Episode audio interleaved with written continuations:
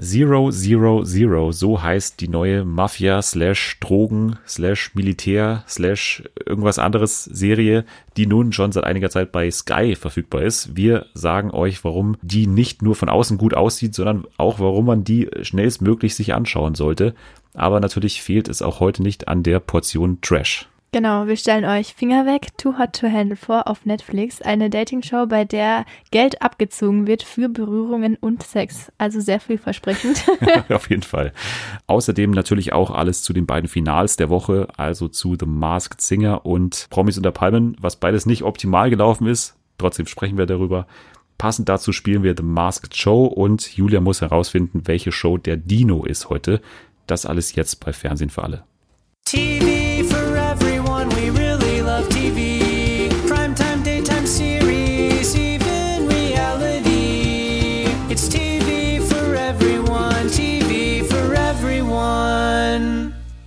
Endlich ist wieder Freitag. Wir schreiben den 1. Mai. Endlich ein Feiertag auch. Endlich mal wieder ausschlafen. Endlich mal wieder nichts tun. Das haben wir alle mal gebraucht. Und jetzt in den Mai tanzen darf mit mir Julia heute. Yay. Ich bin der Partygast. Hast du Tanzschuhe an? Nee, du hast nee. äh, weiße Söckchen an. Du hättest blaue anziehen müssen, dann wären wir ein Maibaum. Aber das ist ja, glaube ich, in ganz Deutschland gar nicht so sehr das Thema. Ist ja, glaube ich, nur in Bayern das Maibaum-Thema, so. oder? Ja, und Baden-Württemberg. Ja, wir strahlen ja, ich weiß nicht, ob du das wusstest, wir strahlen ja international auch aus. Ach so. Ich habe ich hab ja diese Statistiken tatsächlich und da sieht man, also auch vor allem in, Schweiz, in der Schweiz vor allem, mhm. super erfolgreich. Also okay. Äh, ich glaube, der erfolgreichste Podcast der Schweiz sind wir. Dann können uns ja mal die Zuhörer aus der Schweiz schreiben, wie es bei Ihnen ausschaut. Kannst du, so, kannst du Schweizerdeutsch, kannst du begrüßen? Nee. nee. Grüezi. das wäre, Grüezi in die Schweiz. Ja, okay. Jetzt haben wir auch alle begrüßt. International sind wir auch äh, bekannt, wie wir wissen. Und du bist ja, und auch die Schweizer dürfen sich heute freuen und du bist auch wahrscheinlich extra da, weil wir heute wirklich eine extra Highlight-Folge haben mit wahnsinnig tollen Themen. Also äh, Too Hot to Handle vor allem. Der größte Hit in, von Netflix in letzter Zeit. das sagst du, wir werden sehen, was ich dann sage, aber ich bin nicht so weit weg von dir. Zero Zero Zero hat uns beiden gefallen, aber natürlich auch die Finals von The Masked Singer und von Promis unter Palmen müssen ein Thema sein, weil wir die in den letzten Folgen ja immer besprochen haben, seit Wochen und Monaten eigentlich haben uns die begleitet. Deswegen müssen wir da heute den Deckel draufsetzen, mehr oder weniger. Fernsehtechnisch ist der Mai vor allem der Monat des ESCs und äh, ich weiß nicht, bist du da auch überhaupt, äh, fieberst du darauf so hin wie viele andere oder? Also die letzten Jahre nicht mehr ganz so, aber ich muss sagen, früher habe ich es jedes Jahr geschaut. Okay. Also, ja, also da gibt es heute auch neue Nachrichten, wie das Ganze vonstatten geht, die Ersatzveranstaltungen, wie sie vonstatten gehen. Trotzdem fühlt sich jetzt der Mai irgendwie auch an wie ein kleiner Neuanfang, weil eben zwei von unseren Favoriten der letzten Monate jetzt zu Ende gegangen sind, nämlich The Mask Singer. Und da hast du, kannst du auch leider nicht mitreden, deswegen wollen leider wir es auch nicht. gar nicht, ja, leider nicht, leider nicht. Deswegen wollen wir es auch gar nicht so lang thematisieren. Aber du hast, hast du ein paar Massen jetzt mitbekommen, die im Finale noch demaskiert wurden? Also ich habe mitbekommen, Sonja Zietlow war das Häschen oder der Hase, genau. Hase, ja. genau. Der Wuschel, wer war das nochmal? Mike Singer. Genau, Mike, ich dachte ja. erst Lukas Singer heißt der, aber nee, nee Mike Lukas Singer. Rieger. Genau. Ah ja, okay, aber Mike Singer, genau, den habe ich mitbekommen. Also der Gewinner war natürlich das Faultier, Tom Beck. Ja, genau, den habe ich auch mitbekommen. Ja. Und Stimmt. außerdem im Finale dabei war Von natürlich, Alarm Cobra 11 ist der, oder? Genau, Alarm von Cobra 11 und äh, der Drache war dabei, Gregor Meile. Den habe ich, den kenne ich gar nicht ja, bist du, glaube ich, nicht die Einzige, aber ja, das hat man auch schon, also das haben wir auch schon Wochen davor schon angekündigt. Ich habe mitbekommen, dass beim Hasen die meisten Leute oder viele Leute dachten, dass das Martina Hill ist. Ja, unter anderem auch wir. Also wir haben ja auch das vorhergesagt und das wollte ich jetzt eh kurz mal machen, die große Endabrechnung von dem, was wir am Anfang gesagt haben. Und tatsächlich haben wir nur drei richtig nach der ersten Show. Also man muss ja sagen, damals, als wir die erste Staffel besprochen haben, haben wir, glaube ich, alle richtig gehabt, aber da haben wir nach zwei Folgen getippt. Und jetzt haben wir nach der ersten Folge, habe ich mit Selma getippt und wir haben drei von zehn richtig. Also Dennis, du lässt nach erst ja, beim Dschungelcamp und jetzt beim Mars Ja, ja, also beim Dschungelcamp ist eh. Gut, Marco ist für mich immer noch der Dschungelkönig der Herzen, aber äh. Mars Singer, ja, da waren wir jetzt dieses Jahr wirklich nicht so gut, aber man muss auch sagen, ja, das haben wir auch schon öfter angesprochen, dieses Problem, dass wir wirklich bewusst in die Irre geleitet wurden von den ganzen Indizien und so. Also manchmal ist es tatsächlich nicht unsere Schuld und auf Namen wie Franzi Knuppe oder Rebecca Immanuel und Caroline Beil, das ist halt. Wer ist Rebecca Immanuel? Ja, da, Dankeschön. Das haben wir auch vor ein paar Wochen noch gesagt. Oder was ich heute gelesen habe, Also ich habe nur die Promi-Flash-Artikel gesehen Ja. zu Mars Singer, aber ähm, das anscheinend bei, bei der Sonja Zietlow, die Hinweise waren auf ihre zwei Halbbrüder oder so mit den, mit den Eiern oder was das war. Wer soll denn wissen, dass sie zwei Halbbrüder hat? Also Ja, also klar kann man das nachschauen und Sonderzietler ist auch ein anderes Thema. Also das habe ich tatsächlich einfach nur ausgeschlossen aufgrund des Senders. Aber das ist jetzt natürlich Ja. auch ein Lerneffekt für die dritte Staffel, dass wir das nicht mehr so machen können. Also ich habe damals ja auch gesagt, zum Beispiel beim Roboter mit, äh, was in der Diskussion war, ob es nicht vielleicht hier die Löwin, wie heißt sie? Judith Williams. Judith Williams, äh, genau, Judith Williams. Da habe ich das auch ausgeschlossen, dass sie nicht parallel so senden kann, vielleicht äh, Vox und ProSieben gleichzeitig. Aber diese Argumente finde ich jetzt nach dieser Nummer mit Sonja Zietlow auch ein bisschen schwierig, weil das ist ja schon überraschend gewesen, dass das die war. Und also habe ich überhaupt nicht mit, damit gerechnet. Der Name war schon ein paar Mal so in der Diskussion, aber ja, habe ich jetzt nicht so ernst genommen. Von der Stimme hätte es gepasst, das stimmt, aber naja, wir waren dann eher bei Martina Hill leider. Ansonsten, Angelo Kelly hatten wir richtig, Didi Hallervorden natürlich und Mike Singer tatsächlich hatten wir auch nach Folge 1 schon getippt, also nicht so schlecht. Aber von den Namen jetzt, wenn ich die nochmal kurz durchgehe, von dir auch die Einschätzung zum Prominenzlevel. Okay. Wie würdest du das, so als Außenstehende finde ich es auch interessant, wie du das beurteilen würdest. Also Dalmatina, Steffi Heinzmann, Fledermaus, Franziska Knuppe, Göttin, Rebecca Immanuel, Kakerlake, Angelo Kelly. Also Rebecca Emanuel sagt mir gar nichts. Mir auch nicht, Angelo Kelly nicht. ist halt einer von 100 Kellys, die immer im Fernsehen rumturnen. ja, aber ist schon, kennt man, ja, ist schon kennt man. Bekannt. Also auf jeden Fall der Name Kelly. und für eine Gesangsshow auch ein guter Name so. Ja, die sind ja immer überall dabei. Ist Das da stimmt. eigentlich schon zu erwarten, dass der auch mal da auftaucht. Ja. Ähm, Roboter Caroline Beil, Camelia und Didi Hallervorden, Hase Sonja Zietlow, Drache Kennt Gregor man. Meile, Wuschel Mike Singer und Faultier Tom Beck. Also Gregor Meile sagt mir auch nichts. Die anderen sagen mir was, aber ob ich da jetzt drauf kommen würde, wahrscheinlich nicht. Jetzt hat man hier angekündigt, also Mars Singer geht weiter im Herbst schon mit Staffel 3 dann. Und also ich freue mich drauf und ich hoffe, dass du auch dabei bist, weil ich glaube, du bist jemand, der sich da auch so rein äh, versteifen kann und so Okay. rein fühlen kann ja, ich diese hoffe, ich Suche. verpasse es nicht. Irgendwie dieses Jahr, ich dachte eigentlich, vielleicht schaue ich mal rein, aber es ging jetzt schnell Wir haben ja um. nicht oft genug das hier angekündigt. Irgendwie, ich weiß auch nicht, hat es einfach nicht gepasst, aber ja, wie würde ich das angehen? Dadurch, dass ich es auch letztes Jahr nicht geschaut habe, weiß ich gar nicht. Ich glaube, ich würde da einfach total einfach mal drauf losraten und versuchen, Ja. irgendwie vom Aussehen her und von den Kostümen. Vom Aussehen halt, wird schwierig, weil Ja, oder halt von den, ja. Von, von der. Stimme her. Von Das den- ist auch eine Lehre, die ich jetzt aus dieser Staffel ziehe. Das Wichtigste ist immer noch die Stimme. Weil, wenn man sich die Namen auch anschaut, die wir erraten haben, Mike Singer, Didi Hallervorden und Angelo Kelly, die haben wir alle eigentlich an der Stimme erkannt. Ja. Und alle anderen, wo wir uns, also wo vor allem ich mich nächtelang irgendwie mit den Indizien rumgeschlagen habe und irgendwie in die Biografie von Sabine Lisicki eingetaucht bin und, und Shir- Shirin David, das hat, Hast Ja, du da gedacht, dass sie unter ich dachte, sie ist der Roboter, weil sie hat ja in der ersten Folge Oper Okay. gesungen, sie hat ja eine O- Opernausbildung und äh, klassische Musical-Ausbildung und so. Okay. Ähm, ja, aber hat alles nicht, Knapp hat alles nicht geklappt. Deswegen, das Wichtigste bleibt die Stimme. Und du bist ja auch so eine Promi-Oma, Promitante. Promi-Tante, genau. Du bist für mich eigentlich die Katja Burkhardt von, äh, von Fernsehen für alle auch. Deswegen wünsche ich mir, dass du auch dabei für bist. Trash und Gossip.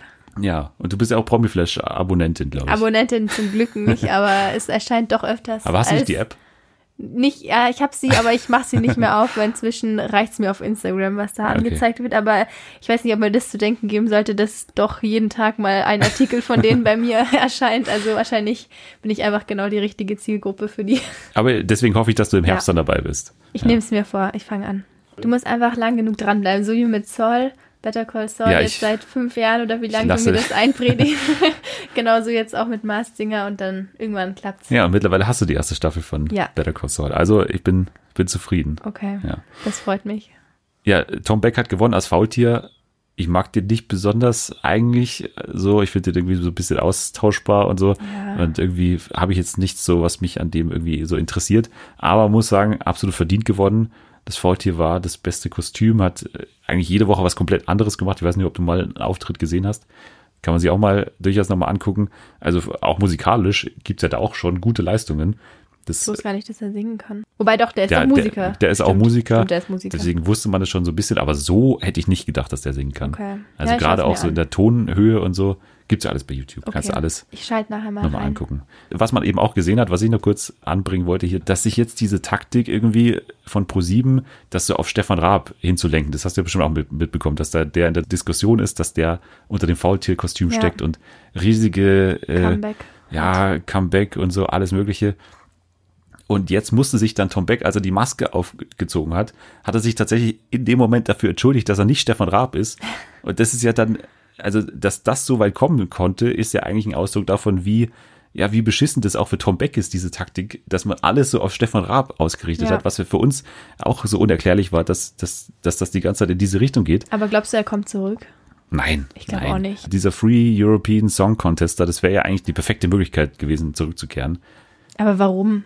Er hat, also ich meine, er war so lange im Fernsehen und er hat sich ja dafür entschieden, dass er jetzt eben was anderes machen will. Ja.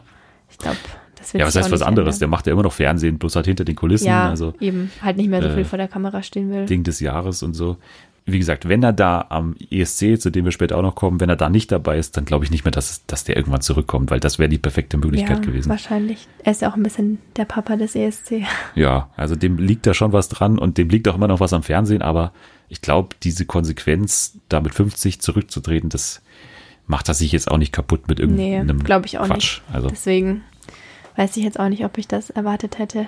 Ja, also so viel zu The Masked Singer. Wir waren begeistert von der Staffel, auch wenn ohne Publikum und so viele Hindernisse. Tom Beck und Gregor Meile haben auch im Finale gesagt, dass sie an Corona erkrankt sind während der Show. Da gab es ja auch die zweiwöchige Pause Das deswegen. habe ich gehört von Tom Beck, dass der Corona hatte. Genau, und also Wahnsinn überhaupt, dass es dann weiterging. Und vor allem ja, wenn man bedenkt, dass ja immer auch äh, Didi Haller vorne in der Nähe war, der 84 ist. Mhm. Also was das für ein Risiko war, aber das muss er ja selber entscheiden im Endeffekt. Ja. Aber ja, krass, dass die, dass es so weiterging und dass es mit den Quoten weiterging, dass die Qualität der Sendung nicht so drunter gelitten hat unter dem fehlenden Publikum. Also das war. Aber ich finde, das wird jetzt eigentlich immer ganz gut gemacht. Also ich weiß, du bist kein Let's Dance-Schauer, aber da bin ich zum Beispiel ein großer Ja. Fan und ich schaue auch jede Folge, also jede Woche quasi ein. ähm, und da klappt es ja auch ohne Publikum. Und da hat man auch am Anfang gedacht, okay, wie soll das jetzt überhaupt aussehen und wie kann das funktionieren? Bei einer Tanzshow auch noch, dass das Abstand Ja. gehalten wird, aber es klappt anscheinend auch. Also es geht alles irgendwie. Ja, ich habe das von Let's Dance auch gehört, dass das immer noch so von vielen als der Anker der Woche noch so hochgehalten wird. Die machen es immer noch ganz gut. Ja. Äh, habe ich auch schon gehört, aber äh, wie ist da überhaupt die aktuelle Lage? Ist Laura noch dabei? Laura ist noch dabei, aber seit zwei oder sogar drei, ich glaube seit drei Wochen, Ja. ist sie immer ähm, am Ende bei den Paaren dabei, die halt zittern müssen. Vielleicht. Genau, die kriegt Ja. immer ein Vielleicht und dann am Ende darf sie dann doch noch eine Runde weiter.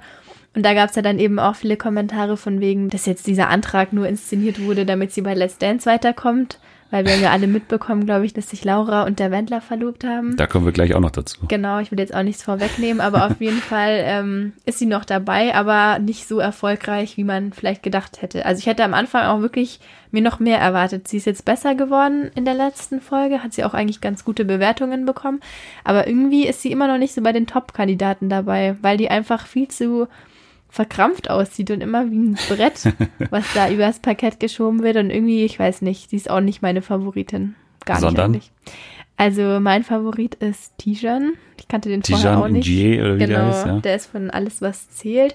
Den finde ich gut und äh, es gibt ja, glaube ich, drei, vier Leute, die sind ja, die teilen sich quasi immer den ersten Platz. Also Lilly. Tijan, Lilly, die finde ich auch gut. Dann, ich finde auch den Moritz echt gut. Das ist Moritz Paul oder wie hieß der, oder? Nee, Mo Moritz. Hans. Hans. Hans, genau. Der, das ist Lilly der von. Paul und Moritz Hans, Genau. genau. Und äh, Luca Henny. Und die sind echt alle wirklich super gut und Laura kommt da nicht ran. Also, Ja, das sind aber auch alle Leute mit wirklich Tanzhintergrund, glaube ich. Also Ja, nee, aber von Roncalli ja daher sowieso. mein, mein Favorit, Tijan. Ich sag ja immer wieder, das ist ja die einzige Sendung, Wo bei der ich gerne mitmachen Echt? würde. Also wenn, Ja. wenn RTL zuhört, ich weiß ich noch nicht, ob, gerne mit. ja, ich weiß noch nicht, ob Prominenz in der Schweiz ausreicht. Extreme Prominenz in der ich wäre Schweiz. lieber äh, Frauke Ludowig als Katja Burkhardt. Okay, Let's Dance Mars Singer haben wir hinter Let's uns war gelassen. gar nicht Thema, aber wir haben es trotzdem reingebracht. Du hast es geschickt untergebracht auf jeden Fall. Promis unter Palmen müssen wir auch kurz sprechen, weil wir letzte Woche auch nicht drüber sprechen konnten. Und letzte Woche gab es eigentlich schon was zu besprechen, nämlich diese ja, große Mobbing-Folge. ja, da gab es auf jeden Fall was zu besprechen. Genau, da ist es ja auch mittlerweile gar nicht mehr möglich, die nachzuholen. Du hast es trotzdem irgendwie geschafft, äh, durch Ja. illegale Quellen hast du irgendwie die, die gebrannte CD besorgt, glaube ich, unter dem Ladentisch Ich habe sie bestellt aus dem Ausland, aus der Schweiz. aus der Schweiz. es war so, dass ja es eine Front gab gegen Claudia, wie eigentlich immer, bloß dass es irgendwie ausgeartet ist. Also wir hatten Jota, Karina, Janine und Matthias, die eigentlich relativ vereint gegen Claudia vorgegangen sind und halt wirklich dann auch unter die Gürtellinie gegangen sind. Auf jeden Fall. Und das ist für viele nicht zu ertragen gewesen. Also das kann ich ja verstehen. Vor allem Leute, die irgendwie Mobbing-Erfahrung haben, glaube ich schon, dass das nicht toll war, das anzuschauen. Ja. Jetzt ist das Ganze so weit gegangen, dass jetzt die Folge sogar online oder offline gen- genommen wurde, kann man sagen. Ja. Also aktuell kann man die nicht über die offiziellen Portale zumindest nachschauen. Zu Recht, oder? Oder nicht? Ich weiß nicht, also ich finde es an Also wird ja geprüft aktuell. ja, ja. ich finde es kritisch, dass eben Sat 1 da nicht eingegriffen hat. Aber andererseits, ich meine, ich weiß nicht, ich glaube, das Ganze hätte anders ausgesehen, wenn es eine Live-Show gewesen wäre natürlich. So, dass, also in dem Fall wurde es ja schon vor Monaten gedreht. Kann man natürlich jetzt auch als Publikum im Nachhinein nichts mehr an der Situation ausrichten. Und ich glaube, nachdem wir auch das Finale gesehen haben, wäre das Ergebnis oder hätte der Gewinner anders gehießen, wenn das Publikum entschieden hätte. Also ich fand es auch grenzwertig. Also ich fand tatsächlich jetzt auch grenzwertig, aber ich muss auch sagen, das ist halt auch Reality-Fernsehen. Also ich meine, wenn etwas passiert, dann, also ich meine, was ich, immer mein Argument ist, dass die Leute sich ja selber ins Ausschießen damit. Ja. Und das passiert ja aktuell. Also wir sehen ja die Reaktion gegen diese Personen jetzt, wie die jetzt online da angefeindet werden. Also natürlich auch manchmal unter der Gürtellinie, was dann auch wieder die andere, in die andere Richtung dann geht, aber dass die jetzt, also ein Jota oder ein, äh, eine Carina, die haben schon damit, glaube ich, jetzt auf längere Zeit zu kämpfen. Mit, also das ist ja, Ja. auch dementsprechend populär gewesen, diese Sendung, haben viele Menschen gesehen. Also die haben sich da schon richtig ins Ausgeschossen. Und Claudia wurde ja auch Vor Ja, allem Jota. ja, vor allem Jota, das hat noch andere Ja. Gründe natürlich durch seine komischen frauenfeindlichen Videos. Was ich noch gut gefunden hätte, wenn die Off-Stimme tatsächlich ein bisschen mehr das einordnet.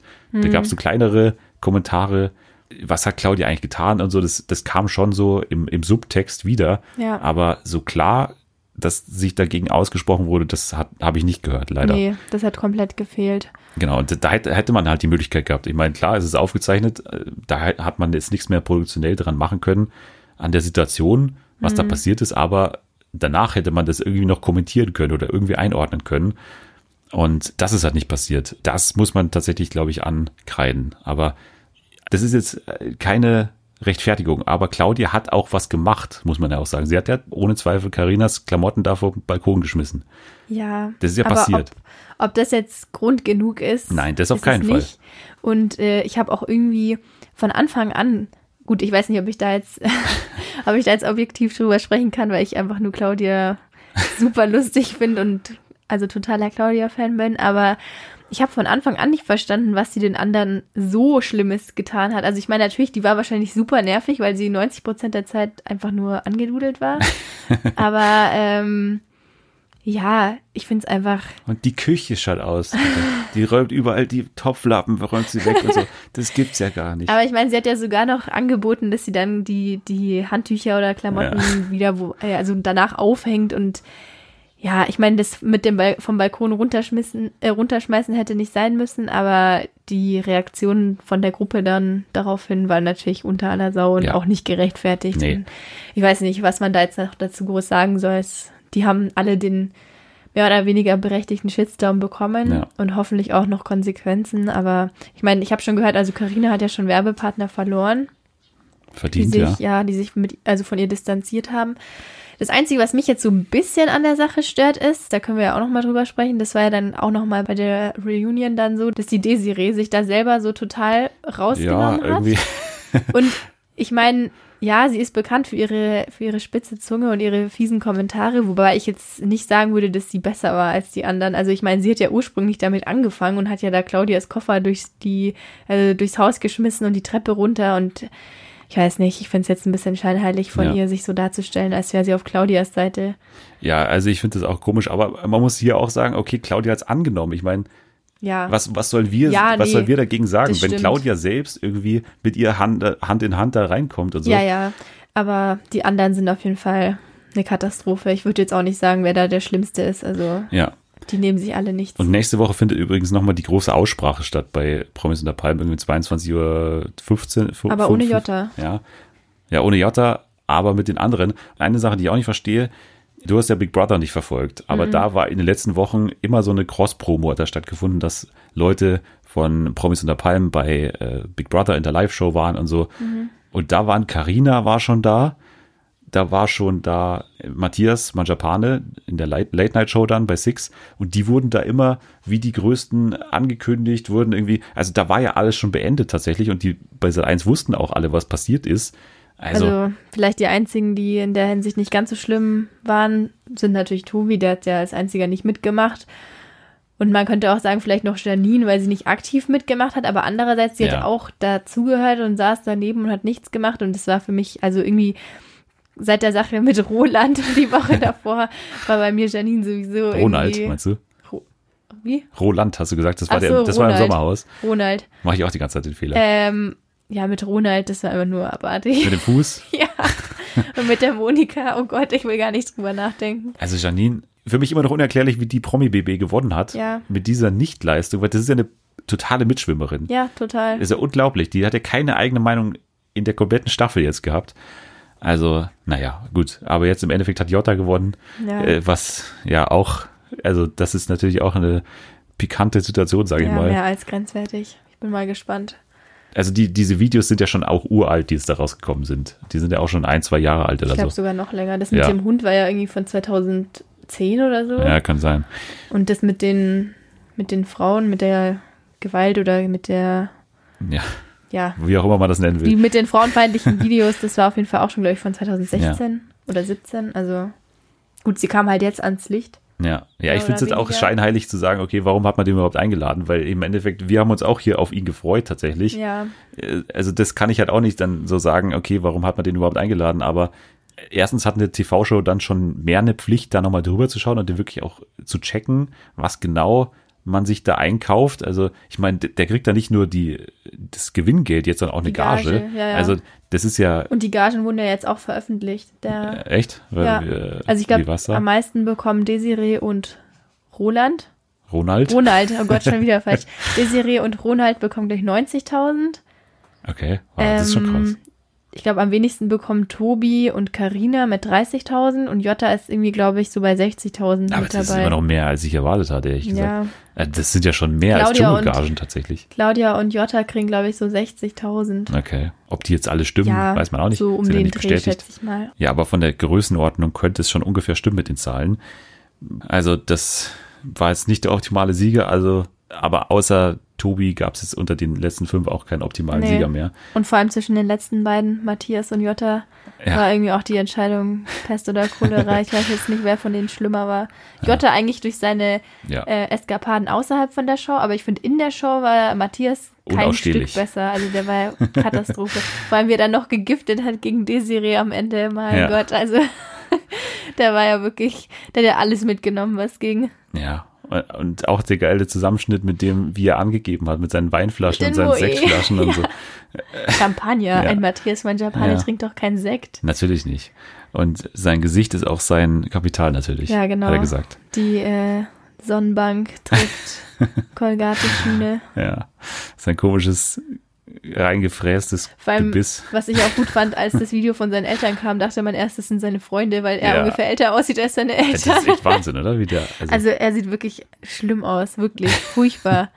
Das Einzige, was ich sauer bin, ist, dass er seinen Maiskini nicht dabei hatte, weil den fand ich bei Dschungel, das fand ich das Beste an ihm. ja, Promis unter Palmen, mal gucken, wie es dann weitergeht. Natürlich wird es weitergehen. Ich meine, ähm, die Quoten Erfolg. waren äh, ja ein großer Erfolg für Sat 1.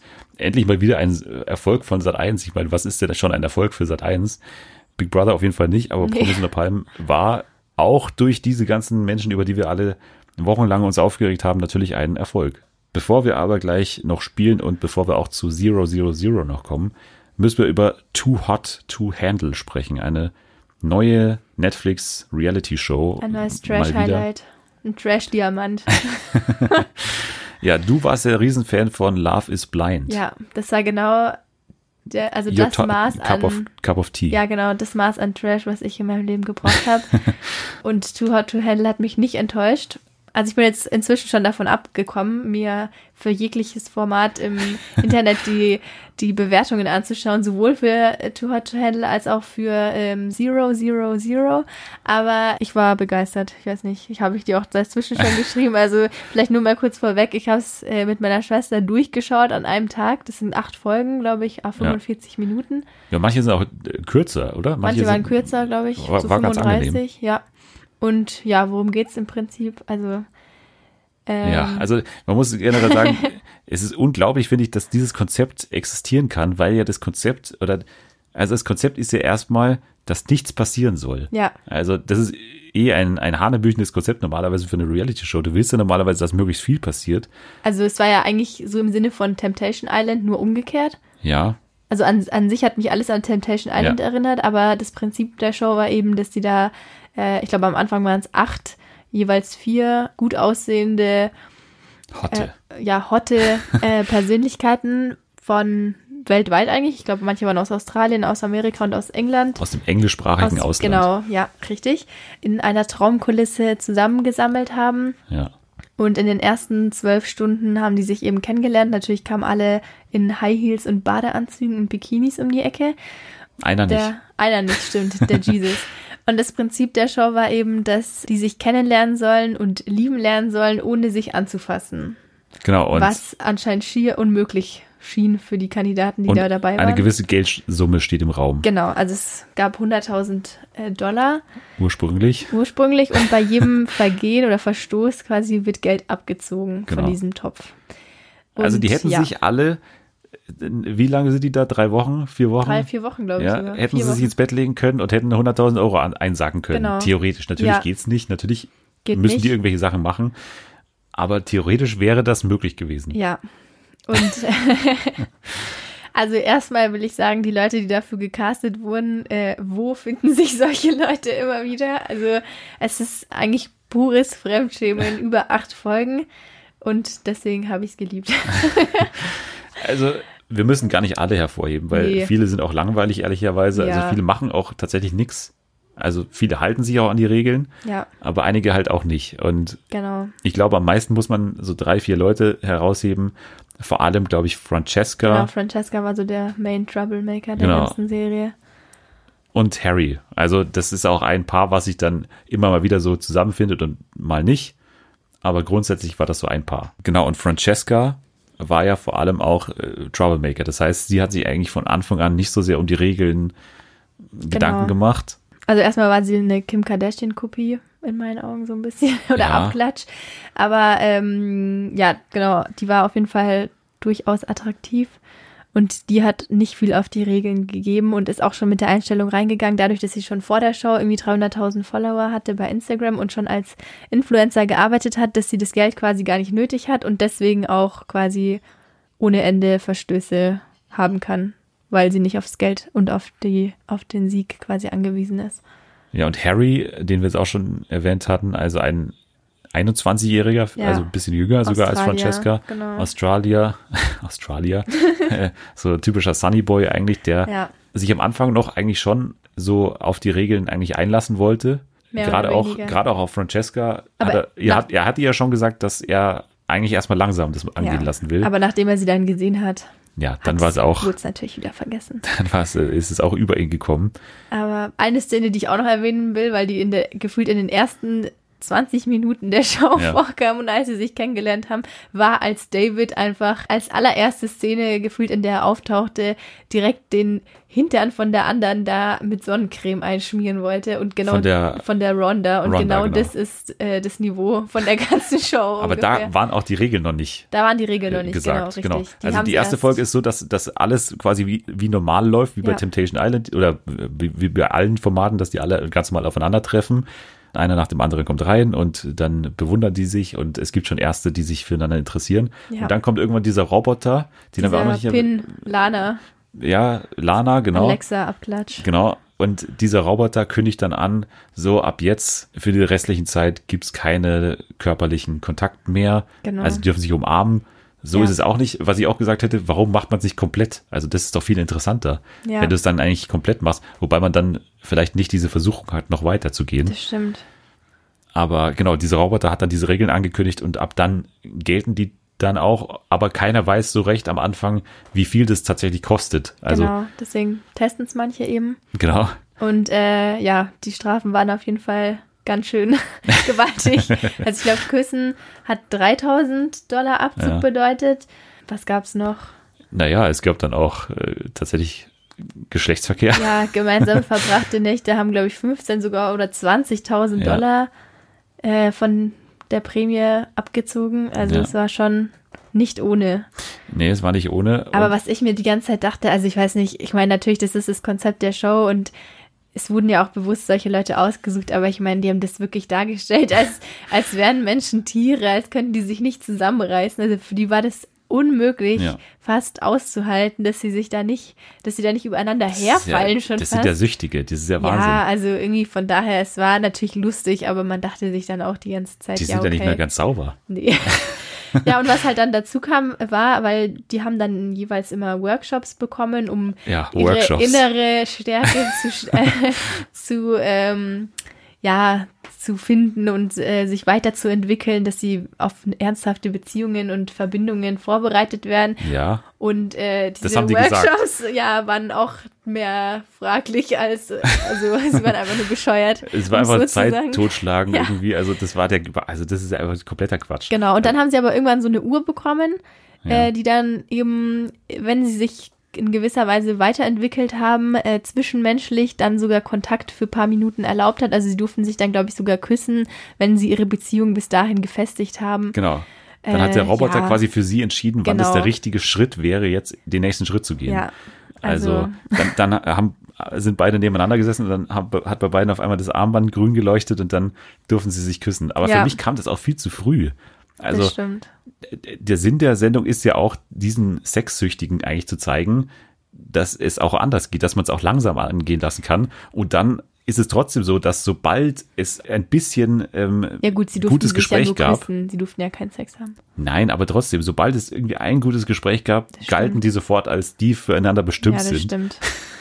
Aber das Also- ist jetzt eh die Frage. Ich meine, das war wahrscheinlich einfach, also war gespielt.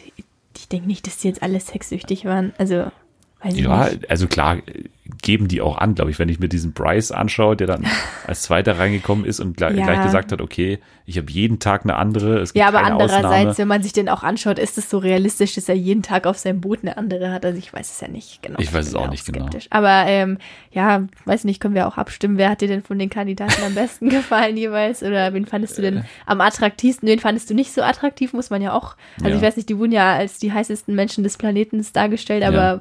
weiß ich jetzt nicht so genau. Ja, also wäre jetzt nicht so attraktiv, ist es ein bisschen gemein, oder? Das, wenn man Ja, oder wen, wen fandest du denn so mit am attraktivsten? Äh. Oder am überzeugten? Wer hat dir denn am besten gefallen? also so vom Charakter auch, finde ich so die Chloe auch Ja, die am fand ich besten. auch weil die, cool. die, die war auch lustig, die, Die hat mir so gefallen, finde ich. Ja, Also die war ein bisschen war sympathisch jetzt. dümmlich, aber Ja, die war lustig, das stimmt. ja, Francesca fand ich halt vom Charakter absolut nicht zu ertragen. Nee, die war echt, also. Optisch schon, äh, also Und Harry auch nicht, der war eigentlich so ein Riesenbaby. Ja, Der war zu groß ich finde auch, dass Baby. die null zusammenpassen, ehrlich Nee, gesagt. null. Ich finde es auch null, wirklich. Also, nee, gar nicht. Ich finde, die hätte eher zu dem Kels gepasst. Der Ja, Kels, den find können wir auch. auch noch ähm, erwähnen. Das war so der, der hat sich selber als Accountant äh, schnell eingestellt und der hat auch immer dafür gesorgt oder hat auch immer geguckt, ob die Regeln eingehalten werden und hat dann auch wirklich alles abgeblockt. Da hat der ja auch eine Szene mit Francesca. Ja, und aber richtig, der, wurde richtig geblieben. bearbeitet von ihr. Ja. Und da fand ich auch, also wenn, dann hätte sie eher zu ihm gepasst, zu ich auch. Harry gar nicht, aber auch da, also ich fand sie einfach, weiß ich nicht, unsympathisch und Katastrophe. Ich fand von den, von den Männern, also am attraktivsten, glaube ich, den, der als letztes reinkam, der Corey. Also der sah gut aus, aber Ach der so, war ja mit menschlich den, auch eine Niete. äh, der mit den Tattoos und so. Ja, genau. So. Mit, Also mit Nippelpiercings. Ja, die fand ich eher unattraktiv, aber sonst fand ich ihn vom Gesicht her und allem ganz hübsch. Aber der war ja menschlich auch eine Niete, also Ja, der ist nix gewesen. Matthew haben wir gerade schon erwähnt, den Ach, Jesus-Typen. Jesus, Stimmt, ja. Der war, War auch ganz nett, aber Der war langweilig. Da ja, ja, der hat sich ja passiert. null eingelassen auf Nee. irgendwie. Aber ja, das ist ja auch, also ich würde es ja genauso machen. Also ich würde einfach, also für mich wäre das halt kein Problem so. Ich würde halt Ja. das Geld sehen, okay. Und vor allem würde ich auch richtig Konfro geben, Der wenn da irgendwelche normal. Leute sich da nicht zurückhalten können. Ja. Ey, was, was seid ihr denn für Vollidioten? Denke ich mir auch. Was, also echt wie Tiere, als ob die sich da jetzt nicht zusammenreißen können. Vor allem dann gab es ja auch noch so eine Private Suite und dann gab es die Möglichkeit, da eben zu zweit dann reinzukommen Ja. und die Nacht zu verbringen. Und es hat keiner geschafft, da nichts zu machen, wo ich mir auch denke, also ist ja jetzt nicht so schwer. Ja, ich finde aber, Aber auch, gut. wenn Vergehen geschehen sind, dann wurden die auch immer bekannt gegeben öffentlich von dem Computer, Ja, von Lana. Und ich Genau. glaube, das hat halt auch die Leute eher angestiftet, noch zusätzlich halt Vergehen. fanden. Ja, und vor Ja. allem, dass sie sich auch so profilieren können vor den anderen. Ja, also klar ist es so, ja, okay, sch- sorry, ich habe jetzt Geld verschwendet, aber es ist halt auch, ja, ich war halt jetzt dann Nacht da mit ihr da Wobei am- im Einzelzimmer. ja, wobei am Anfang wurde ja nicht verraten, wer, äh, also wer Ja. die Verstöße, Aber Verstöße gemacht hat. Aber irgendwie. dann wurde es ja, nachdem die Aktion war mit Francesca und Haley, da Ja. haben die sich ja verbündet, das hat ja auch wieder Francescas super Charakter hervorgebracht, ähm, dass dann eben die zwei sich von der Gruppe abgeschottet haben und beschlossen haben, dass sie jetzt den anderen eins auswischen. ja. Und da wurde es ja dann verkündet, da haben sie ja dann direkt gefragt, Lana, die anderen Teilnehmer, ob Francesca und Haley da jetzt eben was gemacht hatten und da wurden sie auch verraten, weil die haben damit ja auch nicht gerechnet.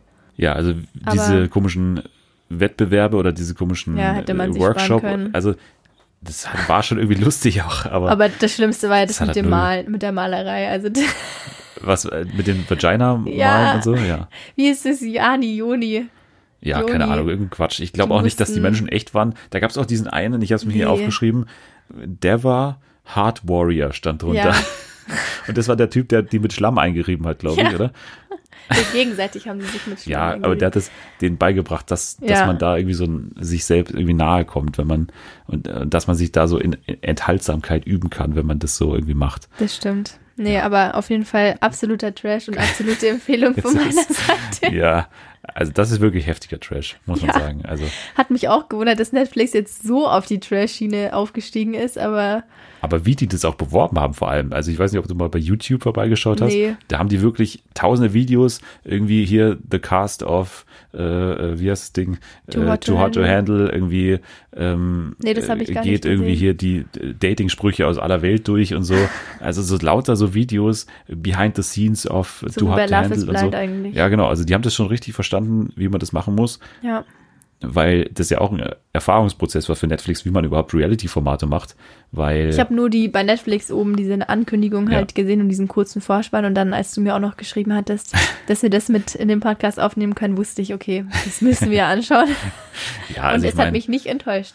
Ich fand es auch nicht langweilig zwischendrin. Nee, ich auch nicht. weiß nicht, also da fand ich Love is Blind zwischendrin lang. du hast es doch zweimal geschaut, Love is Blind, ja, was ich eineinhalb, bis heute nicht verstehe. eineinhalb Mal, keine Ahnung. Ich habe bis heute noch nicht ganz geschaut, Ich weil ich es so langweilig finde. Ja, es war auch zwischendrin langweilig. Der Anfang und das Ende war halt Hammer. Ja, selbst da. Und bei, bei Too Hot to Handle fand ich es eigentlich nie langweilig. Also ich fand, ich habe mich da ständig Nee, ich fand's, ich unterhalten fand's super gefühlt. dumm, einfach Ja. 100% der Zeit, aber Das stimmt. aber- dadurch, dass es auch so schnell ging, wirklich, habe ich das durchgeschaut und ja, würde jetzt aber auch nicht so lang bei mir im Gedächtnis bleiben wie einzelne Szenen, zum Beispiel bei The Circle oder so. Da gehe ich schon emotional mehr mit, weil ich da halt auch sehe, okay, da, Ja. da ist noch mehr Herz dabei. gut, Hier ist das es Circle halt ist, ich wirklich- eh. Ja, unerreicht da. Ja. Also das ist, da kommt es nicht ran. Du du Habe ich ja dann auch geschaut. Frankreich fand ich auch. Stimmt. Frankreich war der beste Circle. Ja, fand ich auch. Und ich bin immer noch traurig, dass nicht Maxim gewonnen hat. So, jetzt haben wir eine Menge Zeit schon aufgewendet, um über Reality-Fernsehen zu sprechen. Warum also nicht noch mehr über Reality-Fernsehen sprechen? Nämlich zum Beispiel über Wendler und Laura. Können wir kurz besprechen. Ja, Haben wir vorher schon äh, gleich äh, kurz angesprochen bei Let's Dance. Ja, aber die feiern ihre Hochzeit bald. Irgendwann im Sommer ist es geplant. Und jetzt ist auch bekannt, wie die das Ganze äh, ver- vermarkten werden. Und das ist schon extrem. ja, RTL, Vox und TV Now. Da wird das Ganze ausgedehnt quasi in verschiedenen Formaten. Wahnsinn. Im Sommer soll dann eben die Hochzeit in Las Vegas steigen, wobei auch noch nicht ganz klar ist, wie das Ja, funktionieren soll, weil wie. bis heute kann der Wendler noch nicht einreisen in die USA. Und die Also, Kamerateams ja erst recht Die nicht. Kamerateams erst recht nicht. Los geht's aber bei TV Now und das soll schon relativ bald losgehen, nämlich ab Dienstag, den 26. Mai. Dann geht's nämlich los mit einer neuen Doku-Serie, nachdem ja Wendler und Laura, wie hieß In es? Love. Ja, nicht in Oder? Love, Nee, was war das? äh, total verliebt in Amerika verliebt, oder so. ja, genau. So hieß es ja offiziell. Und jetzt gibt's Laura War und der Wendler. total langweilig.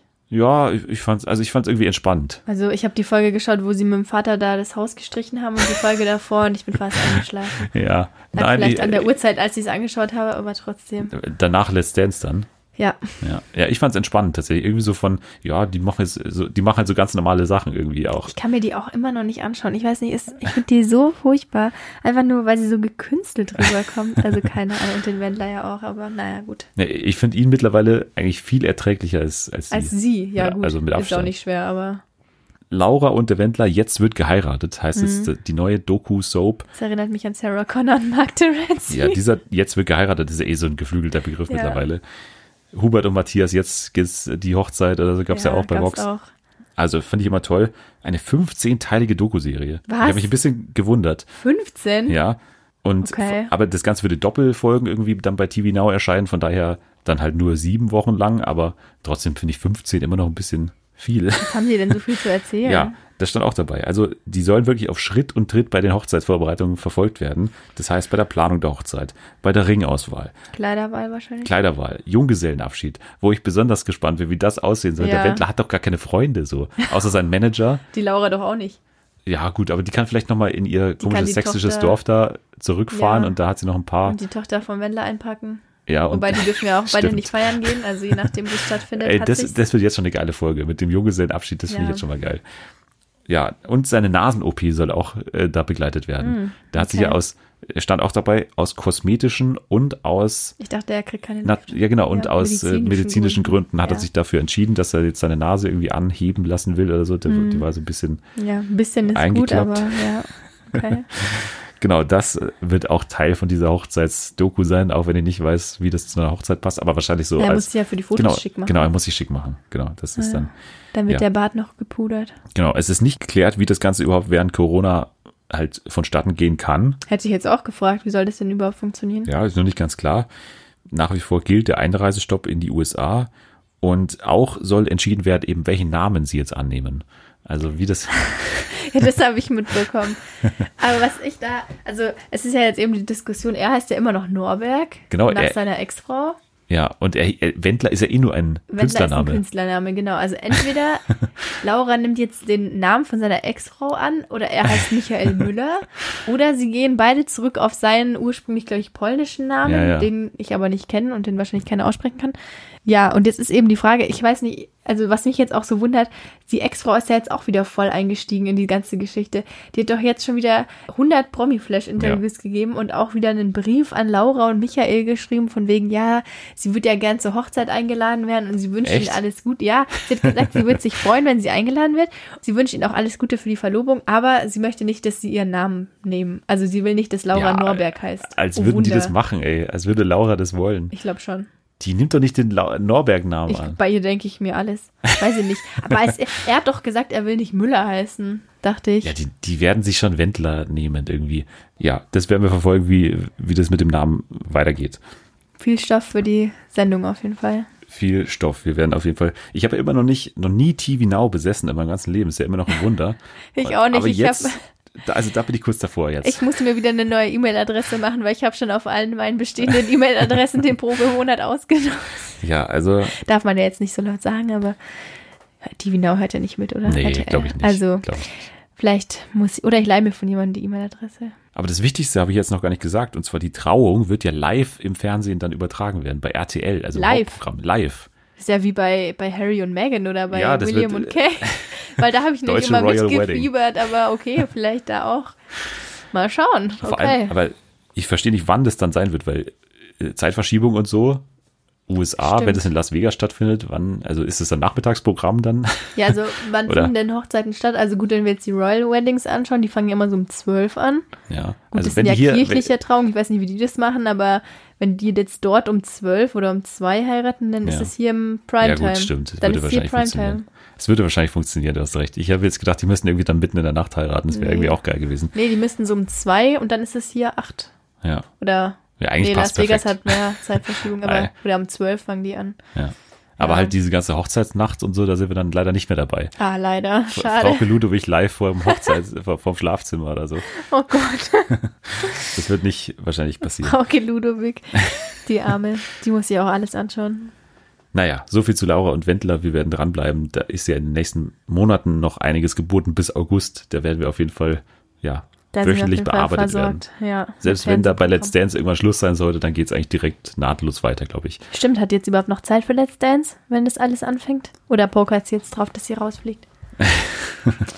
Ich Das berichte sind, dann. das sind Gerüchte, die ich nicht kommentieren möchte.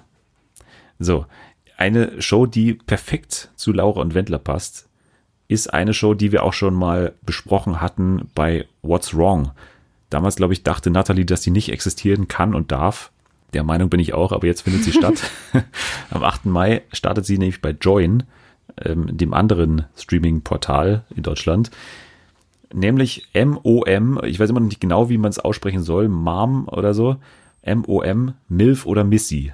Das war dieses Format, ähm, wo es darum geht, welche Rolle spielt das Alter beim Dating. Das soll rausgefunden werden. Und deswegen passt es eigentlich perfekt. Also Laura und Wendler wären perfekte Kandidaten. Das Ganze wird jetzt dann am 8. Mai losgehen. Und es, es geht jetzt auch dann bald, in also ich glaube, ab heute geht die große Marketingkampagne los. Also ihr werdet das bestimmt überall mitbekommen. Ähm, Fernsehwerbung, Instagram und so. Gibt, glaube ich, auch schon Instagram-Kanal at milf.oder.missy. Kann man mal vorbeischauen. Da gibt es auch schon erste Inhalte. Und das Ganze wird ja ein Format sein, wo zwei Männer, ein 28-Jähriger und ein 57-Jähriger, auf 14 Singlefrauen treffen und dann quer durchs Alter sich daten können. Also sowohl 18 bis irgendwie, weiß nicht, 70, keine Ahnung. Und da soll irgendwie rausgefunden werden, ja, welche Rolle das Alter spielt beim Dating. Das ist jetzt die neue Also und glaube ich auch erste original für Join produzierte Reality-Show. Also es kann quasi sein, dass sich der 28-Jährige in eine 70-Jährige verliebt und dann wird bewiesen, dass Alter, dass Liebe kein Alter kennt. Ja, die, die Frage ist jetzt, wie ist das umgesetzt? Also sind die Okay. blind? Also ist es wie Love is Blind dann, dass man, was ich ja sinnvoll gefunden hätte bei Love is Blind, wenn man dann Ja. auch unterschiedliche Ja, das Altersklassen und so genau. hätte. Das weiß ich nicht, aber ich glaube eher mal nicht. Ich glaube tatsächlich, dass die einfach die Leute auch sehen und dann ja schauen, mit wem man so in Wobei, Kontakt bei kommt. Love is Blind gab es das auch. Mark war zehn Jahre jünger Ja. als Jessica. Also das hat sie auch oft genug das erwähnt. hat sie oft genug erwähnt, also, das stimmt. Das hat sie uns nicht vergessen lassen. Ja, also wie gesagt, ab heute geht die Marketingkampagne los und ab 8. Mai startet das dann, also schon ab nächster Woche, ja, mehr oder weniger. Es gibt ein Riesenposter in der Berliner Innenstadt, Okay. das schädliche Partikel aus der Luft in Sauerstoff umwandelt, auf einer bisher dort noch nie zuvor belegten Fläche von 600 Quadratmetern. Und d- also das stand in dem Artikel dabei, das wollte ich nur ganz kurz hier vortragen. So wird das jetzt dann vermarktet. Also die, die halten Okay. da anscheinend schon große Stücke drauf. Okay. Ja, mal schauen. Ich habe noch nichts davon gehört, aber ich bin gespannt. Milf oder Missy? Hilfe oder Missy. Schau ich mal rein. Aber wie legen wir uns jetzt fest, wie nennen wir das? Mom? Mom. Nennen wir es Mom. Ich denke schon, oder? Ja, ich weiß nicht, M-O-M, ich weiß nicht. M, Aber es, hat- Mom ist es ja wird ja so geschrieben, M, M.O.M. Ach so, ja, stimmt. Ja, ich dachte, Mom wäre würde passen wegen Milf, Ja. aber keine Ahnung, weiß ich nicht. Dann würde ich doch eher MOM sagen, wenn der Punkt dazwischen ist. M-O-M. Okay. Dann, dann machen wir es so, dann legen wir es jetzt fest. Mal schauen, was die. Marketingkampagne von Join sagt, wie die es aussprechen. Vielleicht richten die sich ja nach uns. Wir haben auch oft genug schon über den ESC gesprochen und über diese ganzen Ersatzshows, die da jetzt stattfinden werden. Du hast schon gesagt, du bist jetzt nicht so der Riesenfan, aber durchaus auch mal interessiert. Spannend ist ja, dass dann an einem Tag zwei ESCs, zwei kleine ESCs stattfinden. Ja, und das verstehe ich immer noch nicht. Deswegen bin ich froh, dass ich jetzt zu Gast bin und du mir das erklären kannst. Ja, weil vor allem, also man hat ja schon ein bisschen mehr gehört zu dieser Raab-Show. Also was da passieren wird, da hieß es ja, ja, da wird's eigentlich dieses klassische ESC-Rating geben, also diese Bewertung, man wird quer durch die Länder schalten und so weiter. Das wird auch so sein. Also das wird ja eben diese Ersatzshow, die offizielle Ersatzshow nicht haben, also dieses Voting. Also bei der Raab-Show wird es kleinere ESC-Fangruppen geben in diesen ganzen Ländern, weil natürlich ist diese Show nicht so bekannt wie der offizielle ESC. Deswegen wird es auch kein internationales Publikum geben. Ja. Es wird eine deutsche Show sein mit Leuten, die im Ausland sitzen. Weiß nicht, ich stelle mir so vor, wie wenn die im Wohnzimmer sitzen, da sitzen irgendwie 20 Leute oder so mit Abstand, keine Ahnung, und die bewerten dann die Auftritte in Deutschland von diesen Künstlerinnen und Künstlern, die da auftreten. und geben dann Punkte ab, wie man das beim ESC auch kennt. So verstehe ich das.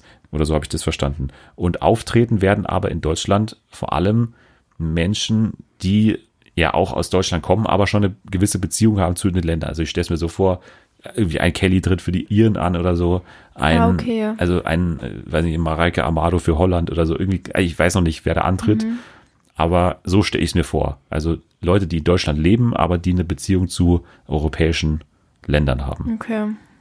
Genau. Das wird der Free ESC sein. Aber jetzt ist vor allem bekannt, wie auch dieses Europe Shine a Light aussehen wird. Und vor allem wird, ja, ist jetzt noch, also eigentlich gibt es jetzt noch eine andere Show. Und zwar wird im ersten laufen eigentlich eine Show, die eher dann den ESC trifft, als es jetzt dieses Europe Shine a Light sein wird, weil Europe Shine a Light wird ja dann ähm, ja eine Show sein, wo eigentlich die Sängerinnen und Sänger, die aufgetreten wären, dann nochmal kurz irgendwie gefeiert werden sollen. Aber da gibt's kein, kein Voting und so, da gibt's jetzt keinen Wettbewerb. Macht so ja irgendwie gar keinen Sinn. Ja, diese Show stelle ich mir auch am unspannendsten vor, vor von allen, ehrlich gesagt. Jetzt gibt's eben einen vom NDR veranstalteten Ersatzwettbewerb um 20.15 Uhr. Von 20.15 Uhr bis 21 Uhr wäre ja normalerweise die Zeit gewesen, wo dieser Countdown mit Barbara Schöneberger immer Ja. gelaufen wäre von der Reeperbahn. Das wird es jetzt nicht geben. Und auch dieses Europe Shine Light wird noch eine Stunde nach hinten gelegt auf 22 Uhr, also für alle Länder.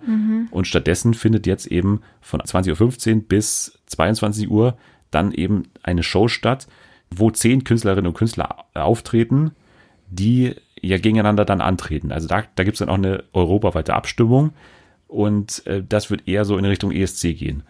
Aber jetzt muss man natürlich irgendwie auswählen, wer sind die zehn? Ja. Und da wird es dann eben in der Woche davor bei One, also bei diesem Spartenkanal von der ARD, auch eine Show geben, wo dann eben diese zehn ausgewählt werden. Mit Voting, Online und äh, Telefon, beides, glaube ich. Da werden dann zehn Leute bestimmt. Aber der Deutsche ist nicht dabei. Also der Deutsche, äh, Ben Dolic, der ist irgendwie außerhalb von dieser Wertung, der wird sowieso auftreten an dieser, Okay. in dieser Show. Es klingt irgendwie alles sehr kompliziert. Es klingt kompliziert, ist Und- es, also, es ist auch kompliziert. Ja, es ist kompliziert. Auf jeden Fall in dieser Woche davor. Das ist dann der, ja, der Samstag halt davor. Der neunte, achte oder sowas. Irgendwie sowas. 9. Mai, genau. 9. Mai. Dieses Halbfinale bei One. Da sollen die äh, Zuschauerinnen die Künstlerinnen kennenlernen. Äh, Da gibt's nur kurze Clips und dann wird äh, aufgrund dieser Clips abgestimmt. Und interessant ist, dass diese Show von Dennis und Benny Volta moderiert wird. Das sind die, die auch Worldwide Wohnzimmer machen bei YouTube. Und gemeinsam mit Peter Urban werden die dann ja hier das Ganze kommentieren und das Ganze wird auch bei Worldwide Wohnzimmer übertragen und das Ganze heißt auch Worldwide Wohnzimmer, das ESC Halbfinale 2020. Okay. Also da will man sozusagen auch nochmal YouTube mit reinnehmen, dass man da ein bisschen mehr Aufmerksamkeit hat Ja. auf diesem kleinen Wettbewerb. Und die zehn erfolgreichsten schaffen es dann eben in diese Show am 16. Mai. Und dann findet da von 20.15 bis 22 Uhr diese deutsche Show, glaube ich, statt mit Barbara Schöneberger, die das auch moderiert. Und ja, da treten dann zehn Leute an, plus Ben Dolic. Und das wird dann sozusagen das Gegenprogramm sein zu Raabs Show, Free ESC. Okay. Ja, Wie schätzt du das Ganze ein? also äh, mir ist es ja komplett wurscht eigentlich, weil ich, mich der ESC immer noch nicht interessiert. Und Nee, mich Aber jetzt immer irgendwie- weniger und jetzt das spricht mich auch ehrlich gesagt nicht an. Ja, aber aber- mich interessiert es vor allem so aus, aus Sicht irgendwie, was da, also da ist ja schon, man muss ja zugeben, dass es schon sehr viel Planung ist in sehr kurzer Zeit. Ja, das Und vor stimmt. allem die Raab-Show, die wurde ja wirklich aus dem Nichts geboren. Das wird auch immer berichtet von Leuten, die bei ProSieben arbeiten. Ja, keiner weiß so wirklich, was da jetzt kommt. Es ist nur klar, dass die hinter den Kulissen wirklich hart arbeiten an dieser Show. Also ich glaube schon, dass die sich was dabei denken und ich finde auch die Moderatoren gut. Also ähm, Conchita Wurst und Steven Gätchen machen das ja, Ja. bei ProSieben, finde ich gut. Die versprechen natürlich schon Ja. ein gewisses Niveau oder Ja. ein gewisses, also nicht Auf jeden Fall ESC-Feeling, ja, weil durch, genau. durch Conchita und, und äh, Steven Gätchen ist er auch so, schon internationaler Typ mit den Oscars und so. Ja. Also das ist schon. Der, also er moderiert auch sehr gut, muss Ja. man sagen. Also das verspricht schon was. Genau, von daher finde ich das immer noch gut ausgewählt und ich finde das Konzept gut. Ich hätte es halt bloß einen Takt nach vorne gezogen, weil ich glaube halt wirklich 22, quotentechnisch. 15 ist vielleicht ein bisschen spät. Nee, also die Raab-Show ist ja auch 20 Uhr, äh, 20.15 Uhr. Ach so, okay. Das ist jetzt die, du, du verwechselst das mit Europe. Shine a Light. Ah, das ist ja ja, ja, diese, ja, diese genau. komische offizielle Show der EBU. Ja, also Raab-Show, interessant. Dieser Wettbewerb finde ich jetzt auch bei der ARD finde ich noch das Beste, wenn halt nicht im Anschluss nochmal dieses komische Europe China Live Ja. stattfinden würde, weil das ist halt. ist irgendwie also, alles zu viel. Es ist zu viel. Es ist zu Kein viel Mensch, ESC. also kein Mensch interessiert sich so sehr für den ESC, dass man diese ganzen Shows alle braucht. Also ich brauche Nee. eine Show. Wobei der eigentliche ESC ja auch drei, vier Stunden dauert. Ja. Also, aber mal schauen, wir werden sehen. Naja, Ich weiß nicht, ob ich reinschalte. ja, also ich werde es mir auf jeden Fall aus Interesse anschauen, weil also ich mache so eine kleine Konferenz wahrscheinlich, Okay. weil beides werde ich nicht äh, am Stück schauen. Wahrscheinlich wird es auch spannendere und nicht so spannende Auftritte geben. Aber wie beide das machen, finde ich schon interessant. Und diese kleine Show bei One dann am, in der Woche davor kann man sich auch mal kurz anschauen, ob, da, ob das was ist. Es wirkt so, als hätten die sich da viele Gedanken gemacht. Von daher will ich mal noch nicht zu schnell urteilen. Aber mich interessiert einfach der ESC nicht genug, dass ich da jetzt so eine riesen Meinung dazu hätte, ob das jetzt toll ist oder ob das jetzt kacke ist. Keine Ahnung. Naja, so viel zum ESC. Wir, da berichten wir echt schon, ich habe mal nachgeschaut, wir hatten die zum ersten Mal irgendwie Anfang Januar, be, beim Dschungel hatten wir schon drüber gesprochen, was jetzt da beim ESC los ist. Und wir sind immer noch nicht, noch nicht so wirklich schlauer geworden. Naja. Oliver Pocher hatten wir vorher auch schon mal angesprochen, der bekommt eine neue Late-Night-Show bei RTL. Pocher gefährlich ehrlich. ja, wundert auch keinen. Und wer kommt da als, als Sidekick in Frage? Seine, Seine Frau. Ja. natürlich. Perfekt. Die machen jetzt alle zusammen. Äh, also die, die, die sind ja irgendwie jetzt so ein Team geworden. Ja. Was ich auch irgendwie cool, also Erst hat sie sich ja distanziert, aber gut. Ich finde eigentlich, ich weiß nicht, ich schaue mir schon seine Videos an bei Instagram. ich finde, das ist ernsthaft alles gut. Nee, das nicht. Also, ich weiß nicht, inzwischen ist es schon wieder fast zu viel. Also es wiederholt sich halt. Aber ich fand's, weil ich mich auch oft aufreg über diese ganzen Instagrammer, die dann alle den gleichen Quatsch da promoten, fand ich es am Anfang schon gut, dass das mal jemand gesagt hat und halt aufgedeckt hat. Und es war auch lustig, also am Anfang, aber inzwischen, ja, ich weiß nicht so genau. Es ist schon fast zu viel. Finde ich auch. Oder er Naja. wiederholt sich auch und irgendwie, aber mal schauen, wir werden sehen. Ja, und ich glaube, er wird sich da jetzt noch mehr wiederholen, denn äh, dieses Format wird angekündigt mit den Worten, dass er da in der Show die aktuellsten und lustigsten Instagram-Inhalte offen und ehrlich mit den TV-Zuschauern teilen wird. Okay. Das Also eigentlich einfach, genau das gleiche. Ja, es wird einfach sein Instagram-Account sein, plus im Fernsehen. Ja. Also vielleicht ein bisschen besser produziert alles, aber so im Grunde wird er jetzt das Ganze einfach ins Fernsehen schieben. So Mal sehen. klingt das ich schaue bestimmt mal rein. Ja, vor allem äh, wirst du reinschauen, weil es am 15. Mai freitags nach Let's Dance zum ersten Mal läuft. Also, ah ja, okay. Dann bleibe ich gleich dran. ja, also ich, ich Perfekt. gehe davon aus, dass es ein guter Sendeplatz ist und dass die Quoten auch gut sein werden. Deswegen habe ich vorher gesagt, vielleicht ist das ja der Auftritt, den er da hat.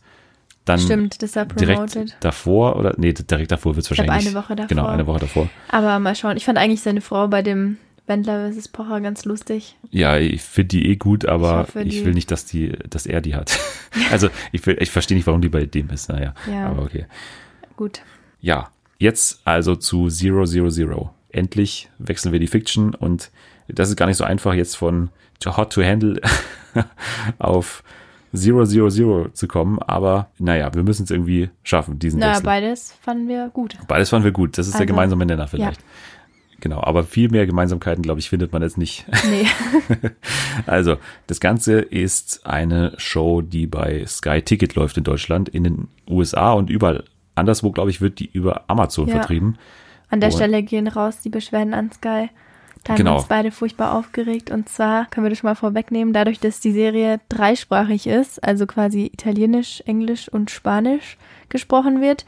Ja, es ist schwierig, dass Sky keine Untertitel bietet. Und ich kenne das normalerweise von zum Beispiel Netflix, das auch bei Shows, die man ohne Untertitel schaut, sobald, wie bei Breaking Bad, sobald dann eben auf Spanisch gesprochen wird, automatisch die Untertitel eingebl also eingeblendet werden. Das gibt's bei Sky Ja. nicht. Und man versteht dann wirklich tatsächlich gar nichts. Also es wird nichts übersetzt und von daher ist man eigentlich gezwungen, außer man ist jetzt dreisprachig aufgewachsen oder kennt jetzt Spanisch und Italienisch, ist man gezwungen, die Serie auf Deutsch zu schauen. Und das fand ich blöd. Ja, also ich, ich kann es auch nicht verstehen. Also wie das sein kann im Jahr 2020, dass es keine Untertitel gibt. Wo ich noch ein bisschen sage, okay, also ich weiß, dass es zum Beispiel bei der Synchronisation von Westworld äh, gerade sehr Probleme gibt, die nach Deutschland zu bekommen, weil eben die Synchronisationsstudios nicht arbeiten können. Wenn das vielleicht daran liegt, dass jetzt die aktuell nicht arbeiten konnten, diese ganzen Untertitelschreiber, dann lass ihn auch mit mir sprechen. Aber Sky bietet generell fast keine Untertitel. Genau, das ist halt das Argument, was ich auch nicht gelten lassen kann. Aber Nee. es ist ein Sky Original. Ich verstehe es nicht. Wie kann das sein? Ich verstehe es das wird zum. Teil von Sky produziert. Wie kann Vor das keine allem- Untertitel haben? Nee, vor allem, ich finde, fürs Feeling wäre es einfach nochmal viel besser gewesen, Ja. wenn man zum Beispiel die Parts, die in Mexiko gespielt haben, auf Spanisch geschaut hätte, weil es halt einfach ganz anders rüberkommt. Ich habe dann zwischendrin auch mal zurückgespult und dann nochmal auf Spanisch geschaut. Ich auch. Und es ist einfach komplett anders von der Atmosphäre, aber man versteht es natürlich nicht, wenn man kein Spanisch spricht. Und ja, an der Stelle, Beschwerden gehen raus an Sky. Ja, aber so viel können wir jetzt schon sagen. Es hat uns jetzt nicht groß gehindert, das Nee. zu mögen trotzdem. Also ich Auf war relativ begeistert von Ich auch. 000. Worum geht's? Also, Sag mal. Ja, es geht, also erstmal vielleicht vorneweg, das basiert ja auf dem Buch von diesem, äh, von Roberto Saviano heißt er, Genau. glaube ich. Der hat ja auch schon Gomorra geschrieben. Genau. Hast du es gescha Und, geschaut? Äh, nee, noch nicht, aber will ich jetzt.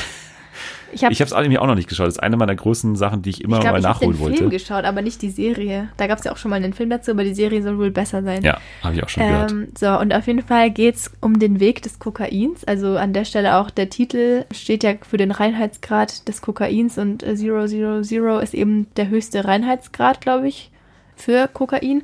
Genau, und es geht, es fängt ja alles in Italien an und äh, in Kalabrien und da geht's um die Mafia-Geschichte und um die Verbindung von der Mafia zum Kokainhandel. Aber eigentlich die ganze Serie so verfolgt die Lieferung, also eine Schiffslieferung von einer Riesenladung Kokain von Mexiko, also von Monterrey, Mexiko, nach Kalabrien und verfolgt eigentlich quasi entlang den ganzen Weg die Geschichten der einzelnen Beteiligten. Genau, es gibt so drei große Genau. Storylines. Ja. In Mexiko ist es die von, wie heißt er? Ähm, Vampiro? Vampi nee, Ma Manuel. ja, es ist offiziell. der- Ich Stimmt, glaube, er heißt Manuel und er ist, die Vampiros sind seine, Seine Crew, Gefolgsleute und genau. er ist der, wie nennen die den? Capitano. Kapitan. Der Capitano, genau. El Capitan. Ja, genau, da geht's, also dieser Kapitän ist einer, der beim Militär, beim mexikanischen Militär angestell, also angestellt ist und eigentlich ursprünglich in der Drogenbekämpfung, in der Drogenbekämpfungseinheit eingesetzt war, aber sich dann schnell als Maulwurf entpuppt, der eben auch in dem Handel mit beteiligt ist.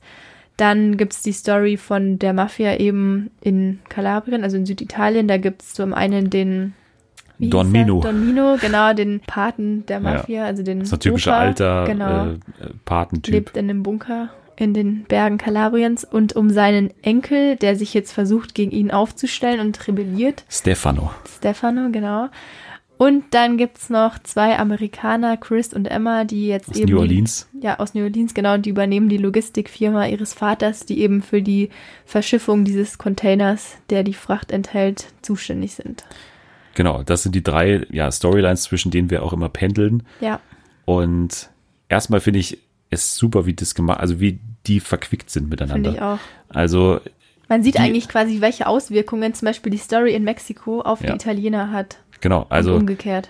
man versteht diese Zusammenhänge, wo hängt das Schiff gerade, was will aber der Enkel mit dem Schiff machen, was will aber der Großvater. Ja, und was mir an der Stelle am allerbesten gefallen hat, war eigentlich, also man wird in die Story so ein bisschen reingeschmissen und es passiert dann zum Beispiel etwas, was unerwartet ist oder wo, was man sich von, von Anfang an nicht ganz erklären kann und dann wird eben zurückgespult aus der Sicht des anderen, der da ähm, quasi involviert ist und wird dann aus deren Sicht Ja. auch nochmal die Vorgeschichte davon erzählt. Also es wird dann quasi logisch darauf hingearbeitet und das fand ich mega. Ich fand's auch Also, mega. Also das ist auch eine Sache, die ich immer schon sage, wenn du nicht die spannendste Geschichte, also was heißt spannend, aber wenn du nicht die die neueste Geschichte hast und die ist auch nicht neu. Also Nee. gerade in Italien und in Mexiko, ja, aber Italien ist eine super alte Geschichte. Diese Ja. von dem von dem alten Vater oder von dem alten Großvater, der ja so alte Werte predigt und der junge Sohn, der oder der junge Enkel, der alles anders machen will. Genau. Das hat man immer wieder diese Geschichte.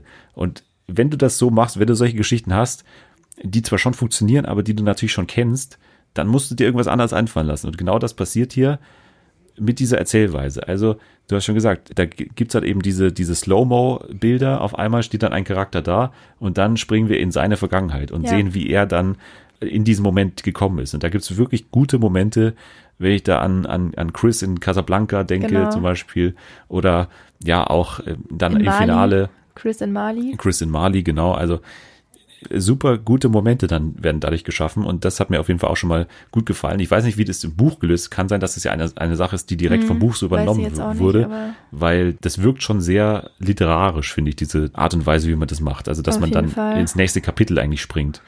Was ja. ich auch noch gern sagen würde an der Stelle, also ich fand die Musik. Ja die Musik war eigentlich so mit das Highlight der ganzen Serie. Ja. Also es war von der Intro-Musik bis zur Untermalung bei den einzelnen Szenen einfach, die Musik hat eigentlich die ganze Serie getragen. Ja, ich fand und die jeder, gut. jeder Charakter hat auch so, eine eigene, so ja. einen eigenen Theme irgendwie. Was ich auch noch ähm, erwähnen würde, ist, dass eben nicht nur diese Mafia-Thematik mit eingespielt war, sondern auch religiöser Fanatismus an zwei Stellen. Und ja. zwar unter anderem bei diesem Kapitan in Mexiko. Da hatte er dieses ultrafundamentalistische, den christlichen Fanatismus und der war auch super creepy, finde ich. Also der ist da immer in so eine Kirche gegangen, wo gepredigt wurde und er hat sich dann auch jedes Mal eigentlich beim Töten äh, seine Stöpsel ins Ohr getan und sich dann eigentlich beim Töten die Predigten angehört, von wegen, dass nur Gott entscheidet und äh, Gott ist groß.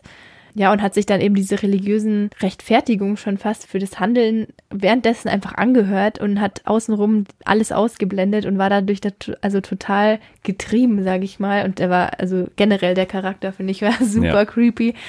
Und auch mit dem, äh, mit dem islamischen Staat in Mali, als ja. Chris und Emma da durch Afrika gereist sind, dass sie da eben auch bei der islamistischen Szene ja. angekommen sind und ähm, es da natürlich auch Probleme gab und das fand ich auch nochmal super spannend an beiden Stellen. Ich habe auch null damit gerechnet, dass die Serie dahin geht und nee, dass, dass sie da so lange bleiben. Hm. Das war ja erstmal so ein bisschen komisch, äh, weil ja, die kommen halt durch dieses Schiff dahin irgendwie, werden die dann, also die, die beiden, äh, die genau. beiden Amis werden dann da hingespült quasi und sind dann da einfach für zwei, drei Folgen. Und das fand ich auch eine geile Sequenz da innerhalb der Serie, dass, dass die da einfach mal so fernab der Handlung sind und da aber so ihre eigenen Abenteuer dann trotzdem haben. Finde ich ja immer gut, wenn die, wenn Episoden als Episoden zu sehen sind, also da, wenn die voneinander unterscheidbar sind. Und hier konnte man wirklich bei einigen sagen, okay, das ist die Folge, wo Chris das macht, das ist die ja. Folge, wo das passiert. Finde ich immer gut, wenn sowas passiert. Chris und Emma sind die Amis und für mich auch das mit Abstand beste aller Serie. Die, also finde ich persönlich ja? die, ja, mit, also ich fand mit Abstand okay. die emotionalste Storyline, mit dem man am meisten mitfühlt. Die beste Beziehung, das ist auch das Neueste, was die Serie zu sagen hat tatsächlich. Chris, haben wir noch gar nicht gesagt, hat eine Erkrankung, beziehungsweise genau. eine, die noch nicht vollständig ausgebrochen ist, Huntington, ja, glaube ich.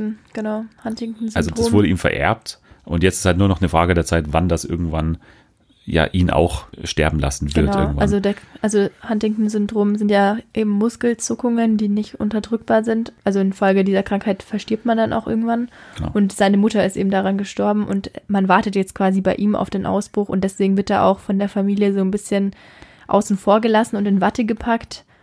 Und dann kann man sich eben, ich finde, man kann sich ja, wie du sagst, gut in ihn reinversetzen, weil er halt dann trotzdem noch mitmischen will und trotzdem noch ähm, ja, einfach mitwirken will. Ja, auch super gespielt von Dane DeHaan und äh, Emma gespielt von Andrea Riceborough, von der ich nicht genau wusste, woher ich sie kannte, aber ich kenne sie irgendwoher. Äh, ja, auf jeden Fall für mich der beste Handlungsstrang. Für dich nicht. Für dich war eher Mexiko wahrscheinlich. Also ich fand, nee, mit, am meisten mitgefiebert habe ich auf jeden Fall mit Chris und auch mit Emma. Also man hat dann irgendwie die ganze Zeit gehofft, okay, die Lieferung soll noch ankommen ja. und es soll alles glatt gehen. Aber ich fand, ja, ich weiß nicht, fast am bewegendsten oder fast am gut, es war auch der extremste Handlungsstrang, war Mexiko. Aber ich fand einfach diese super schnelle Radikalisierung von dem, ja. von dem äh, Capitano und dann eben auch seinen Aufbau der eigenen Armee. Ja. Fand ich wirklich, also, boah, gruselig. Also erstens gruselig und zweitens, irgendwie, mich hat es völlig gepackt. Also irgendwie die, generell die Szene in Mexiko fand ich dann dadurch mit am spannendsten. Aber man muss auch an der Stelle sagen, shame on me, ich habe immer noch nicht Narcos geschaut und auch nicht Narcos Mexiko und das hole ich jetzt auf jeden Fall nach. Von daher war diese äh, Story für mich noch nicht so ausgelutscht oder auserzählt ja. wie für andere vielleicht, aber. Ja, ja. aber so in Mexiko geht es ja gar nicht so sehr um diesen Drogenhandel. Also es nee. geht ja eher um diese Kriminalität, diese genau. Korruption innerhalb von der Polizei und ja. Ja aber ich hatte ein großes Problem mit der Mexiko-Storyline und okay. das war diese private, also erstmal habe ich die Motivation nicht immer zu 100% verstanden von dem Typen. Ich auch nicht. Also klar. Von dem hat man nichts Privates mitbekommen, deswegen. Ja eben, und, und, und als es dann privat wurde, fand ich es echt nicht gut. Also nee. diese Geschichte mit der Frau. Ja. äh, das war für mich, äh, also ich habe die Szene gehasst und habe gehofft, dass sie nicht, dass sie bitte nicht diese Frau jetzt nochmal kommt und dass sie, dass sie jetzt einen großen Handlungsstrang wird. Ich glaube, dadurch sollte man ihm so ein bisschen das Menschliche zuordnen. Ja, aber es hat null geklappt. Also es hat halt nicht geklappt und irgendwie, ich weiß nicht, man hat nur gehofft, er soll einfach diese arme Frau in Ruhe lassen. Ja, aber vor allem, warum ist die um alles in der Welt an dem interessiert? Also der ist nicht. doch von Anfang an irgendwie kalt zu ihr, der, der ist nicht emotional, der ist nicht nett zu ihr. Gut, man muss halt sagen, die Frau, um die es geht, das ist ja die, äh, es war die Frau von einem Ex-Kameraden Ja. von ihm, der von ihm umgebracht wurde. Ja. Und die ist auch noch hochschwanger zu dem Zeitpunkt. Also ich glaube, die hat sich einfach an jeden halben Hoffnung geklammert, dass sie jetzt irgendwie nicht alleine dasteht zu dem Zeitpunkt. Ja, war wahrscheinlich. Da, aber, doch nicht Aber- zu dem Mann, zu so einem emotionalen, Ja, kalten Typen. ich fand es irgendwie. auch irgendwie, weiß ich Fand ich nicht. total unglaubwürdig, Blöd, dass, die, aber- dass die an ihm so dranhängt. Ja, keine Ahnung. Aber auf jeden Fall fand ich die Mexiko-Story schon auch echt gut. Und ich muss auch sagen, irgendwie, ich habe dann dazu auch die Kritik gelesen und das werde ich jetzt irgendwie in Zukunft auch nicht mehr machen. Ich kann, ich sehe das eh immer total anders. Ich, also irgendwie die Serie wurde gar nicht so gut bewertet, weil ich würde jetzt von mir aus sagen, was. Ich also, würde sagen, gemischt bis gut. Also so im Ich hab eher 60er, gemischt 70er, gesehen. 60er, 70er Bereich, glaube ich, bei, ja, bei Metacritic. Also ich würde echt mal sagen, ich weiß nicht, kann ja jeder anders sehen, aber für mich war das jetzt schon in letzter Zeit so eine der besseren Serien, die ich gesehen habe. Und ich habe sie auch Bei weiterempfohlen. mir bist ja auch äh, Top 5, würde ich sagen. Ähm, genau, also ich war schon sehr begeistert. Ich habe sie auch schnell durchgeschaut. Also nicht Top Und- 5 ever gerade. Nur noch mal kurz. Äh, Ja, Top 5 des Jahres, okay. Ähm, aber auf jeden Fall ähm, wurde da kritisiert, dass man sich mit den einzelnen Charakteren nicht irgendwie identifizieren kann oder dass die zu schnell hin und her wechseln und man irgendwie äh, dann gar nicht mitkommt. Und das fand ich gar nicht. Also es wurde ja eigentlich pro Folge immer zwei von drei Stories behandelt, glaube ich. Also es war eigentlich bis auf eine Folge waren es immer zwei. Und ich finde eigentlich überhaupt nicht, dass es zu schnell gewechselt hat. Und ich fand es eigentlich auch ganz angenehm, dass da mal zwischendrin was anderes kam Ich auch. weil es auch so ein bisschen die Anspannung rausgenommen hat, weil man muss echt sagen, auch an der Stelle ist es stressig zum Anschauen. Ja. Also es ist super brutal, oder was heißt super, also es ist schon brutal und irgendwie auch einfach nur stressig. Ja. Genau, und deswegen fand ich es gar nicht, also ich fand die Kritik völlig unberechtigt und ja, es wurde halt auch kritisiert, dass das Thema nichts Neues ist, ist es auch nicht.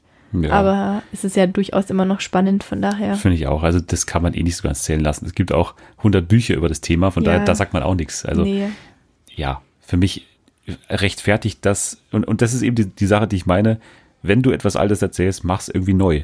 Und auch, worüber wir noch überhaupt nicht gesprochen haben, ist die Regie, also wie das Ganze aussieht, Ja. wahnsinnig teuer. Also das muss Voll. unfassbar viel äh, gekostet haben. Die haben alle on-set gedreht, habe ich gelesen. Das heißt, die waren da in ähm, Mali oder wo, Mhm. und die waren in Casablanca und die waren da in Mexiko und so. Das sind alles auch, echte sah Sets. super teuer aus. Es sah echt teuer aus und und also es war auch super gut gemacht. Also, ja, muss man sagen. Also wieder eine tolle aussehende Serie und das rettet dann für mich auch mal durchaus so eine etwas alte Storyline. Ja. Also da, dadurch schaue ich es mir einfach gerne an. Und das ist ja auch was. Also Wie, wie warst du dann mit dem, mit dem Ende auch irgendwie zufrieden? Also wir spoilern Ja. an der Stelle jetzt nicht, aber Ja.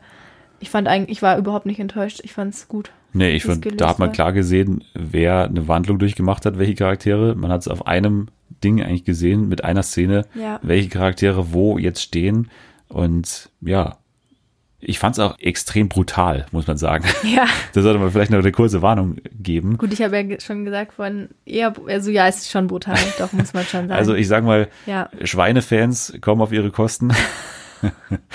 also ja, ja, es war schon brutal. Es wird viel getötet und man in der sieht ersten viel. Folge stirbt ein Kind vor unseren Augen. Ja, das war echt schlimm. Also das muss man vielleicht schon noch dazu Und sagen. auch psychisch echt belastend. Also ich finde da auch vor allem in Mexiko mit diesem Capitano Ja, verstörend. und Ja. ja. und auch mit den Zivilisten und mit der mit der Armee, wie die da aufgebaut werden und Ja. psychisch unter Druck gesetzt werden. Also ist schon nicht ohne. Ich habe es natürlich immer vorm Schlafen gehen geschaut. ich habe es auch mitten in der Nacht Folge, geschaut. ja, die letzte Folge auch noch um 1 Uhr nachts oder so. Also, aber konnte trotzdem gut schlafen. Naja, ich aber glaube, klare Empfehlung auf jeden Fall. auf jeden Fall. Also von uns beiden eine große Empfehlung. Wie gesagt, für mich bisher so mit einer der besten Serien des Jahres bisher. Mal gucken, wie das in ein paar Monaten aussieht. Bei mir ist ja auch immer sehr viel, hängt ja davon ab, Bei dir ändert wie, sich sehr nee, viel. nee, gar nicht. Es ändert sich gar nicht so viel, aber es wird eher was besser, an das ich mich immer noch gut erinnern kann. Zum Beispiel Hm, okay. Feel Good fand ich super bei Netflix, haben wir auch hier drüber gesprochen. Kann ich mich aber jetzt fast nicht mehr dran erinnern. Okay. Äh, d- Da muss man, das ist bei mir so ein Ding immer, aber hier sind wirklich einige Szenen dabei, wo ich, genau, wo haben. ich glaube schon, dass die Ja. lange einem im Gedächtnis bleiben können. Und das ist auch. immer gut. Jetzt spielen wir noch was. The Mask Show. Das ist ja für dich interessant. Du hast ja noch nie The Mask Singer geschaut. Nee. Und Und, ich hatte auch, auch- immer nur What's Wrong hier. Genau, deswegen jetzt äh, mal ein bisschen Abwechslung. Und du musst heute herausfinden, wer der Dino ist. Okay. Und der Dino kommt auch jetzt gerade zur Tür rein und setzt sich jetzt mit seinem Dino-Kostüm hier ab. Und äh, ja, also kann ein kleiner Hinweis sein, natürlich auch auf die Show schon, aber muss auch nicht sein. Okay. Und du hörst jetzt gleich vier kleine Hinweise, die jeweils zwei nochmal kleinere Hinweise enthalten. Okay. Okay, mit verstellter Stimme, sonst würde man die Show natürlich erkennen. Ja. Also sonst, ja, okay. Gut, dann kommt hier der erste Hinweis, das erste Indiz. Rar, ich bin der Dino. Doch wenn du denkst, dass ich ein Relikt vergangener Tage bin, dann bist du falsch gewickelt. Sieh hoch an meinen strammen Waden. Die kommen nicht von ungefähr. So sieht man eben aus, wenn man jahrzehntelang im Geschäft ist. Okay, Warte, ist Dino jetzt, ist es jetzt eine, eine Serie oder eine Person oder eine fiktive? das ist eine Show im deutschen Fernsehen. Ach so, okay. Also sowas wie Tabaluga zum Beispiel. Wäre jetzt eine Show im deutschen Fernsehen, ja. Okay. Also wir hatten jahrzehntelang im Geschäft und wir hatten kein Relikt vergangener Tage. Also So irgendwas, was jetzt immer noch läuft oder wieder aufgenommen wurde. Genau, aber was schon eine Zeit da ist. Und wo ein. Dino mitspielt. Ich würde nicht so sehr viel in den Dino hinein Ach so, okay. interpretieren, aber das muss nichts damit zu tun haben. Ah, okay. Also wir hatten hier auch schon den Gorilla, der, glaube ich, damals The Biggest Loser war. Also Okay, ich verstehe es. Ich habe schon eine Vermutung, okay. okay, gut, dann kommt hier der, der nächste Hinweis. Zugegeben, die aktuelle Situation macht mir schwer zu schaffen. Man könnte auch sagen, ich bin vom Aussterben bedroht. In meinem Alter lässt man alles ganz ruhig angehen. Arbeiten unter der Woche kommt für mich nur in Ausnahmefällen in Frage. Okay. Du bist ich verzweifelt. bin wieder von, meinem, von meiner Vermutung ein bisschen abgekommen. Okay. Also, Also etwas, was am Wochenende läuft. genau. Genau, das Alter wurde erwähnt. Und die aktuelle Situation macht dem Ja. Dino schwer zu schaffen. Also es ist eine Live-Show. Könnte eine Live-Show oder irgendwas mit Publikum sein. Könnte sein. Beziehungsweise irgendwas mit vielen Personen. Oder irgendwas, was aktuell nicht möglich ist. Okay. Okay. also es ist anscheinend wirklich schon ewig da. Ja. Und äh, Wahrscheinlich ist es eine so Institution. klar und jeder von den Zuhörern weiß nein, es nein, nein, ich das nicht. glaube ich nicht. Es ist schon schwer. Es ist eine Okay. schwerere Ausgabe, finde ich. Okay. Okay. Ich glaube, ich brauche noch einen Hinweis. Ja, du hast noch zwei. Ich bin ein absolutes Gewohnheitstier. Das soll aber nicht bedeuten, dass es bei mir nicht ums Gewinnen geht. Auch in meinem Alter habe ich noch Ehrgeiz. Na gut, ich bin über die Jahre vielleicht etwas runder geworden.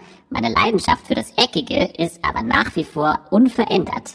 Okay. Okay, also das Eckige, da denke ich sofort an Fußball. Okay. Ich bin über die Jahre etwas runder geworden, also hat zugenommen. Ja. Hat die Person zugenommen oder ähm, oh ja, gut, Gott. das ist, das, das ist, jetzt habe ich hier fast das Aufnahmegerät runtergeworfen gerade. Den Dino, kurz. der Dino ist fast hingefallen. Dino geht's sehr gut, ja, er nickt, er nickt.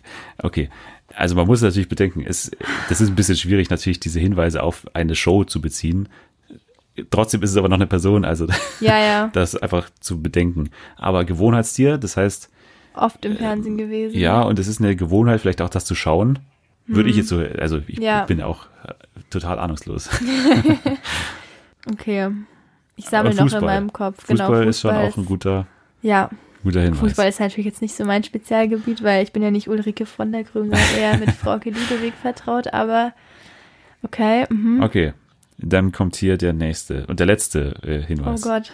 The Masked Singer finde ich super. Vor allem den Moderator. Das ist für mich der Moderator des Monats. Ich hoffe, du findest bald heraus, wer ich bin.